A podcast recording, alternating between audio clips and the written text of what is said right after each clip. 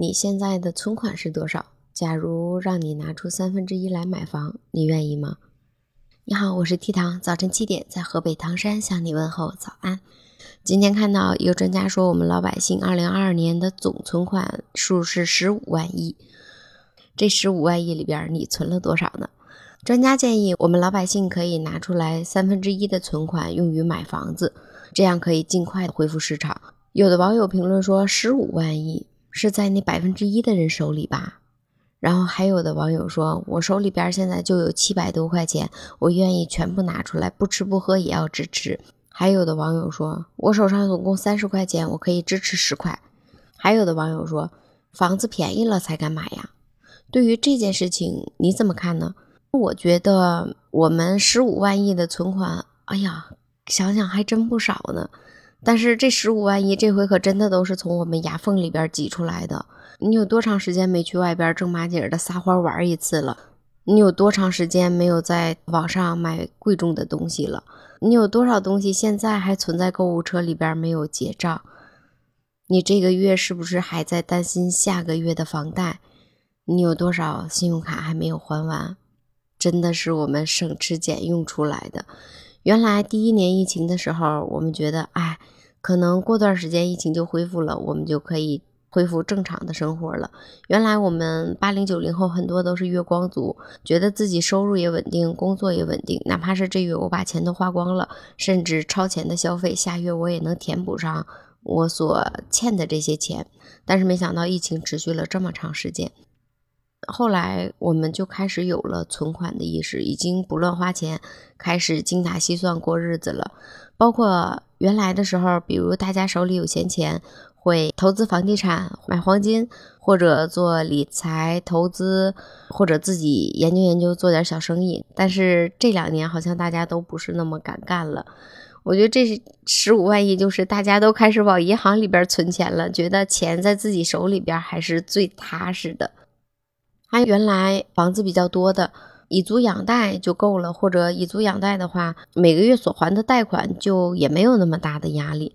但是这两年你会发现，尤其是小城市，房子不是那么好租了，外来打工的人也少了，然后很多大公司也都在裁员。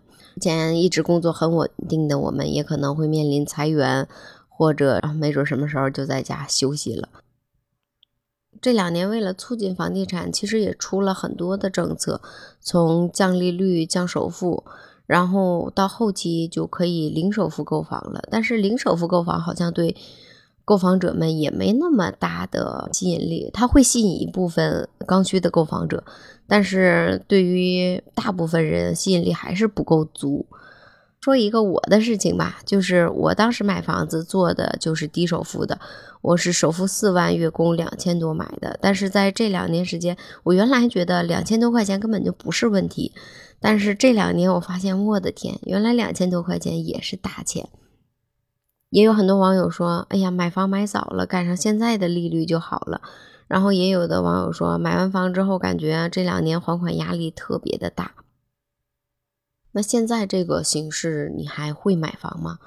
你是想等等再看看，是不是还会再降，还是趁着现在捞上一套适合自己的房子呢？又有了一个新问题：我们为什么要买房子？你当时买房的原因你还记得吗？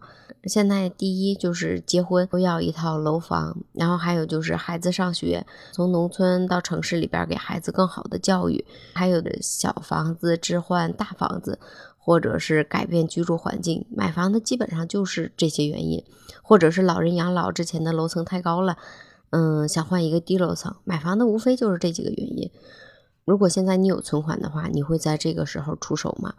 现在会出来各种各样的专家给我们建议，建议老百姓买房子，拿出三分之一的钱买房子，建议老百姓不要掏空家里边六个人还是几个人的钱包来买房子。其实我觉得这个时候专家不应该建议老百姓是买房还是不买房，还是要不要买房，而是应该考虑怎么能让老百姓的收入变得更稳定，怎么能让老百姓的工作更稳定，怎么能让我们的生活。赶紧恢复到原来的样子，还有怎么能减少烂尾楼？怎么能让房价能够让老百姓都能触碰得起？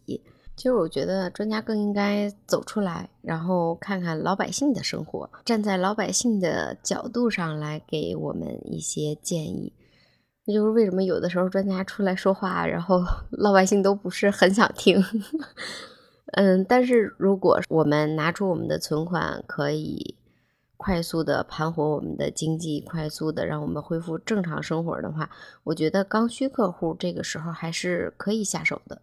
因为毕竟我是做了十三年房产经纪人的，但是现在不做了啊。就是仅是我对这个市场观望的角度来说，我觉得适合刚需客户去转转看看。